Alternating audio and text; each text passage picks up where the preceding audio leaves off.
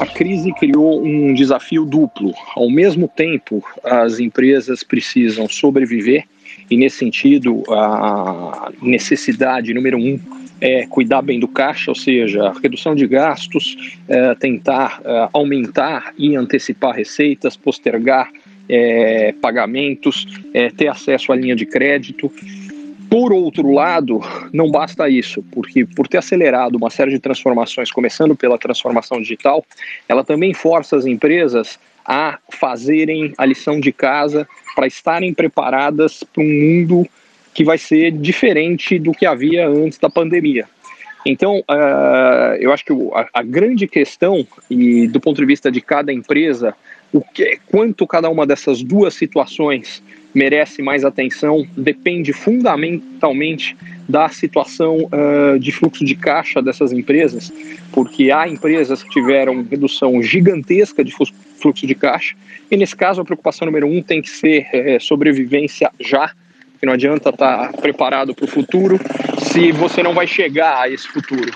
Por outro lado, uh, empresas que não têm esse tipo de risco é, provavelmente deveriam focar mais no processo de transformação e também no processo de, neste momento, impactar positivamente todo o seu ecossistema, sua cadeia de produção, uh, ajudar uh, a comunidade, as comunidades onde elas estão inseridas, porque em momentos muito marcantes como os atuais, as pessoas tendem a lembrar de quem as apoiou. E você tem uma chance de ganhar, as empresas que forem capazes de fazer, fazer isso, tem uma chance de ganhar uma lealdade uh, talvez eterna de parceiros, de clientes, e, e isso, mais uma vez, para empresas que não estão correndo o risco de deixar de existir, provavelmente é a melhor estratégia.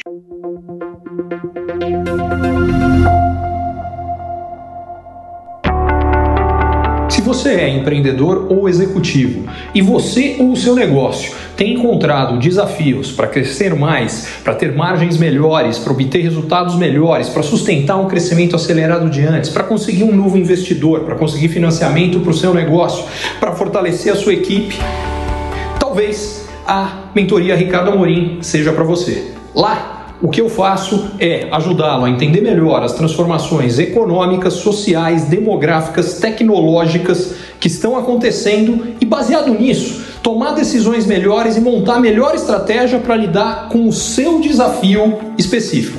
Vale a pena você conhecer.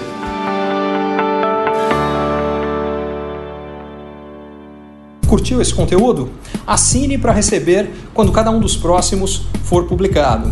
E se de repente você achar que algum colega, amigo ou alguém da sua família pode gostar também, lembre de compartilhar. Até a próxima!